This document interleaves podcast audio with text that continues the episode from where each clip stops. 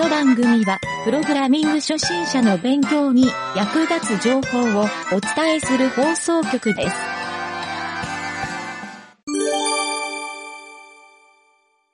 す。質問のコーナ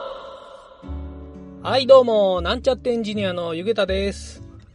えー、質問のコーナー、久しぶりなんですけど、いつものようにですね、テーラテイルのサイトから、ちょっと魅力的な質問を見つけたので、紹介したいと思います。えー、今回の質問はですね、2つのファイルオブジェクトの配列を比較し、重複するデータを削除したい。はい、これ JavaScript の、えー処理ですね。これの質問が上がっていてですね、えー結構 JavaScript を使っていろいろな計算処理とかこういうデータ処理を行うときに、えーちょっとですね、僕も過去に経験があるなと思った内容だったので、この質問に対して、えー答えてはないんですけど、あのー実際にブログを書いてみました。え自分でですね、ちょっと今後も使えるスニペットが作れそうだなと思ったので、え書いてみました。はい。まず最初に、この質問の内容、これを読み上げてみたいと思います。はい。ちょっと質問内容を読みますね。えー質問はですね、前提、JavaScript でデータの集計システムを作っています。配列の操作がうまくできず詰まっています。実現したいこととしては、2つのファイルオブジェクトの配列で重複するデータを削除したいです。以下の配列を、えーと、次のような結果に整形したいです。はい、これちょっとコードが書いてあるんですけど、以下の配列っていうのは、ちょっと読むとですね、コンストアレイ1イコール、カクカッコ、ファイル1ドットファイル2ドットファイル3。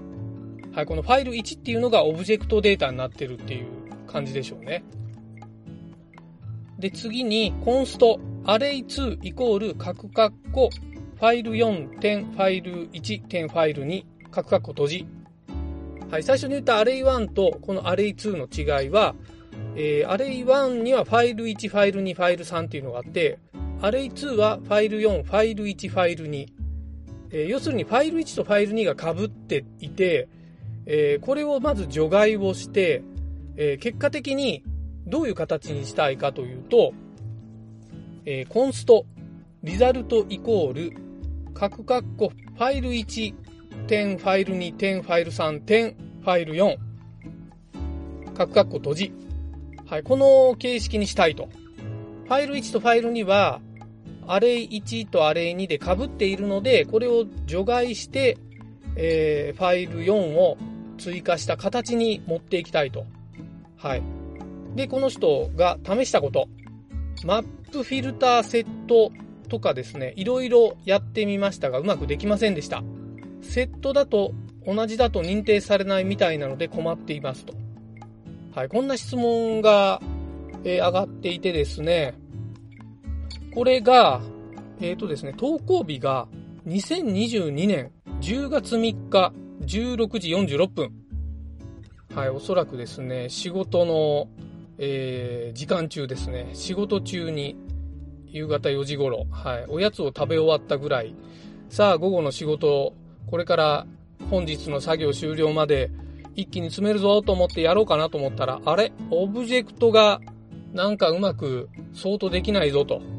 はい、同一判定できないぞという、まあ、ここでつまずいて質問を投げたっぽいんですが、えーこの放送を収録しているのはですね、10月の28日。はい、この時点で回答は0件でした。はい、全く誰も回答していませんでした。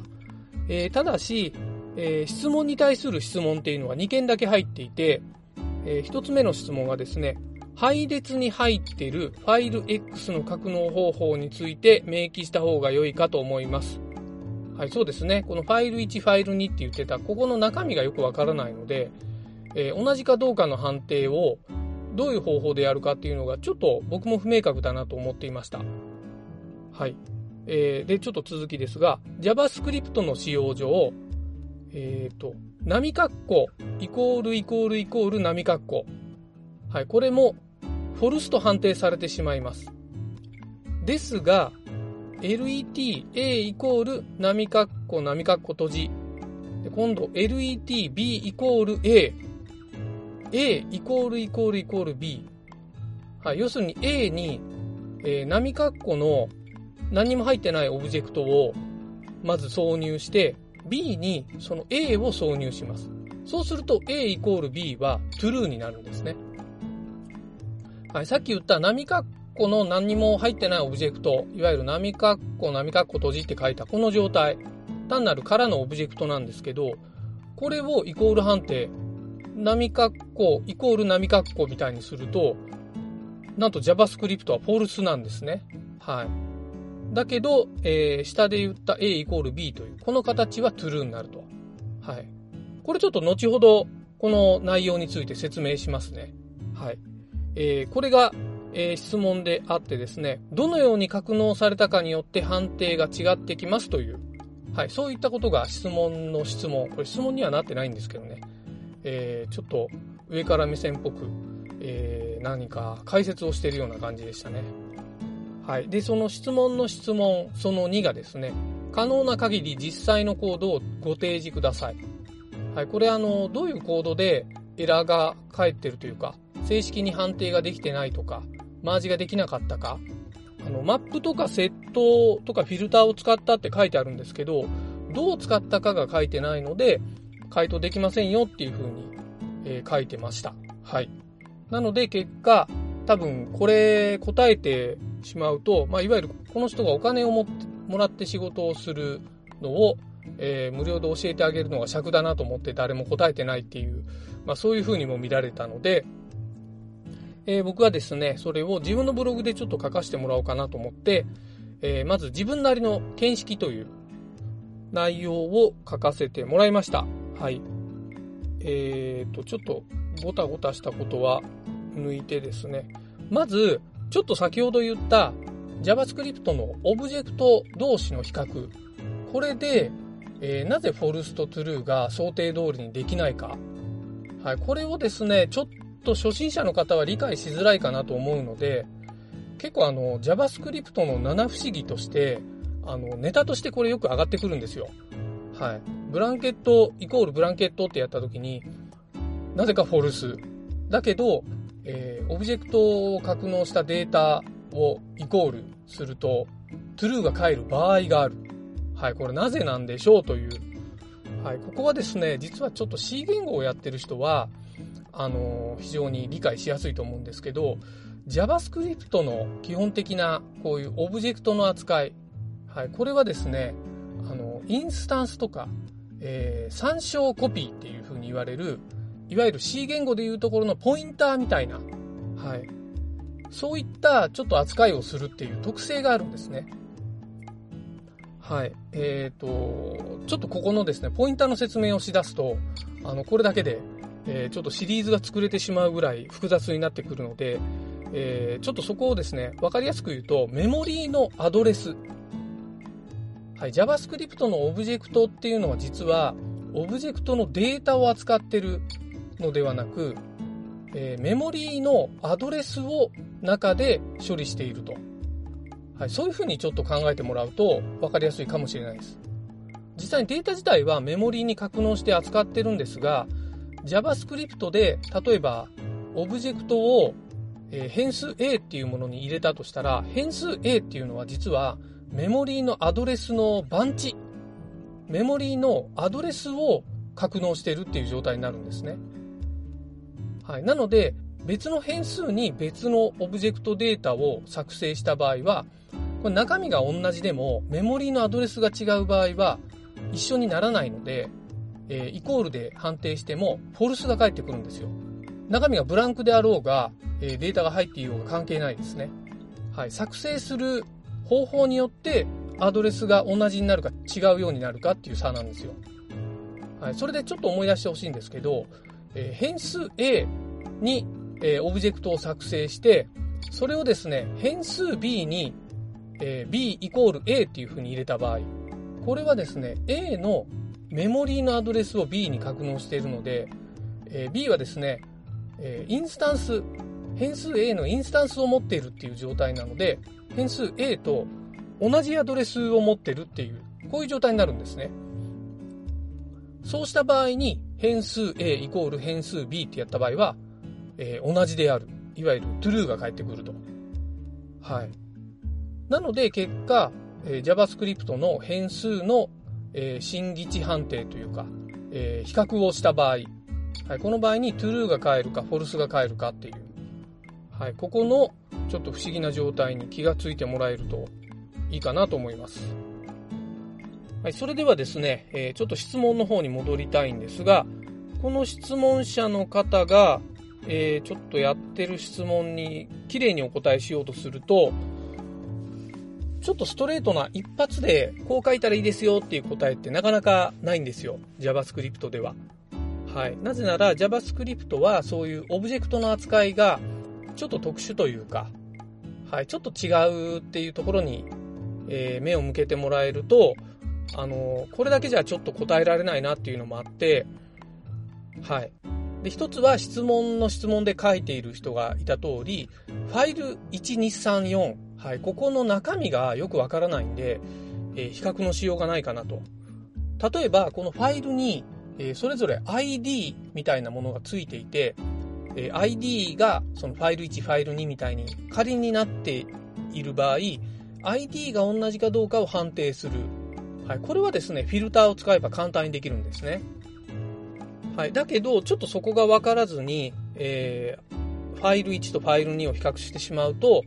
えー、単純に、まあ、メモリアドレスが違うだけじゃなくて、実はこれファイル1とファイル2の中身、これがですね、オブジェクトの状態ってキーとバリューが入ってるっていう、まずそこの基本的な構造体だとすると、えー、キーのですね、並び順、例えば A1、B2 みたいな、あの、変数、えー、オブジェクトの内部変数の A に1、B に1っていう状態で入ってたときに、えー、もう一つのファイル2の方には B1、A1 っていう入り方をしていたら、あの、これ並び順が違うけど、データの中身は確かに一緒ですよね。でも並び順が違う。はい。これが丸なのか×なのかっていうのがまずえー、ここがですね、プログラムって厳密にここを判定しないといけないので、はい、この判定をまずどうするかっていう、ここがわからないっていうのが一つあって、で、おそらく、えー、このキーの並び順が違っても、中の値が一緒だったら、イコールにしたいんだと思うんですよ。この質問者の人の意図としては。はい。で、そうした場合に、えー、並び順が違うものを、まずソートで並び直してあげて、同一にして、さらに同一にしたオブジェクトを JSON フォーマットに変換する。いわゆる文字列に変換して、その文字列を比較すれば、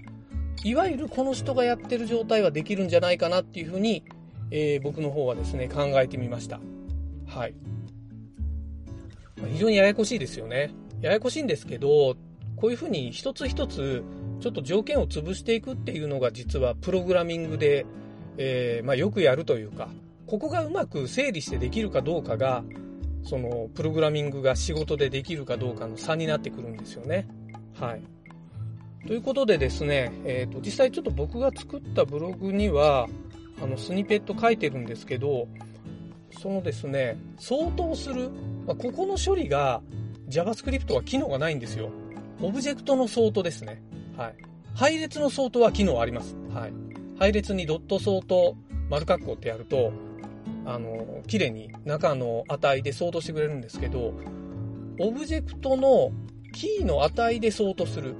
あと、オブジェクトのバリューの値でソートする。はい、これ2つちょっと大きく内容が変わるじゃないですか。はい。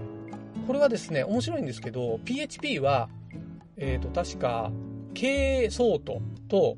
えー、A ソートかなはい。A ソートか V ソートか忘れたんですけど、確か A ソートと K ソートっていうのが確かあって、これがキーの値でソートするか、えー、バリューの値でソートするか、はい、これを自動的にやってくれる機能が PHP にはあるんですけど、JavaScript にはないんですね。はい。なので、ちょっと今回は、あの、その処理を作ってみました。はい。えー、というのがですね、ちょっとこれ、長いので、口で言ってみて理解できるかどうかわからないんですが、えー、ちょっと言ってみるとですね、まず、大文字の O から始まる Object.fromEntries。fromEntries のエントリーの E が大文字ですね。 fromEntries。はい、こういう関数があるんですけど、 Object fromEntries、丸括弧、その中に Object keys、丸括弧ファイル1、丸括弧閉じ、ドット、ソート、丸括弧丸括弧閉じ、ドット、マップ、丸括弧 K、イコール大なり、波括弧、えー、それから、リターン、角括弧、k ドット、ファイル1、括弧 k、角括弧閉じ、角括弧閉じ、波括弧閉じ、えー、あとはですね、丸括弧を2つ閉じ。はい、これでエンターを押してもらうと、ファイル1のキーでソートされたオブジェクトのデータが変えるようになります。はい、これをですね、ファイル2、ファイル3、ファイル4でやって、えー、それをですね、json.stringify、えー、で、丸括弧。ここに、えー、今変換した、えー、ファイル1の相当をかけたもの。はい。これをファイル2、ファイル3、ファイル4。これをすべてやって、えー、これでファイル1からファイル4のオブジェクトデータが文字列になったので、えー、比較をすることができます。はい、これをそれぞれ、えー、比較をして、true か false かを判定して、えー、判定した時に true だった場合は、えー、その値はもういらないと。重複しているので。だけど、false の場合は追加すると。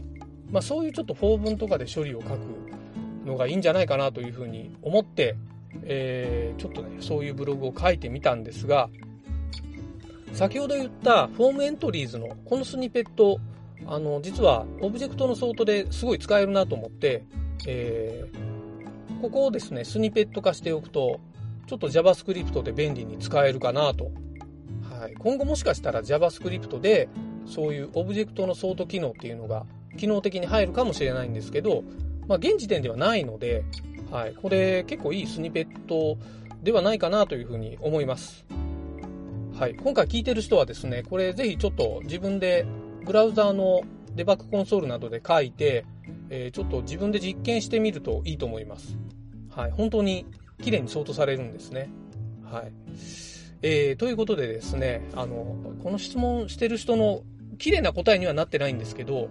あの、この人はですね、最後、えー、2つの、そのデータの配列をマージして、えー、多分、その後ソートまでしてほしいんじゃないかなと、そこからの。はい。っていうふうにちょっと感じたので、え、ー、と、ちょっとそこはですね、配列のソートは、ちょっとやり方は簡単にできる、簡単にというか、まあ、相当関数があるので、それでやってもらうといいかなと思うんですが、はい、ここまで、おそらくオブジェクトの比較ができるところが人並みあるかなと思ったので、えー、今回はこれを回答として、えー、ラジオの方でですね、放送させてもらいました。はい、今回非常にちょっと JavaScript の、あの、ちょっと中級者向けの回答になってしまっているので、初心者の人が聞くと、まあなんじゃそりゃっていうぐらいの意味わからない、えー、呪文の羅列になってしまっていたと思うんですが、はい、ぜひですね、ちょっとこの辺使い慣れると、JavaScript でシステムを作るのが面白いって思えるぐらいの領域になってくると思うので、えー、ぜひですね、この放送が理解できるぐらいのちょっとスキルアップを目指してもらいたいなというふうに個人的に思いました。はい。もしですね、いろいろ他にもまあ、この今回の内容についてでもいいんですけど、まあ、わからないこと、質問、はい、もっとスキルアップするためにどうしたらいいかなっていうような、えー、お悩みとか、そういうのあれば、番組までぜひお便りを送ってもらえると、えー、ちょっとですね、まあ、見合った答えができるかどうかわからないんですが、えー、頑張ってですね、ゆげたの方で回答させてもらいたいなと思います。はい、そんなわけで、えー、今回はですね、回答のない質問に答えてみたんで、えー、楽しんでいただけましたでしょうか、え、また次回もお楽しみに。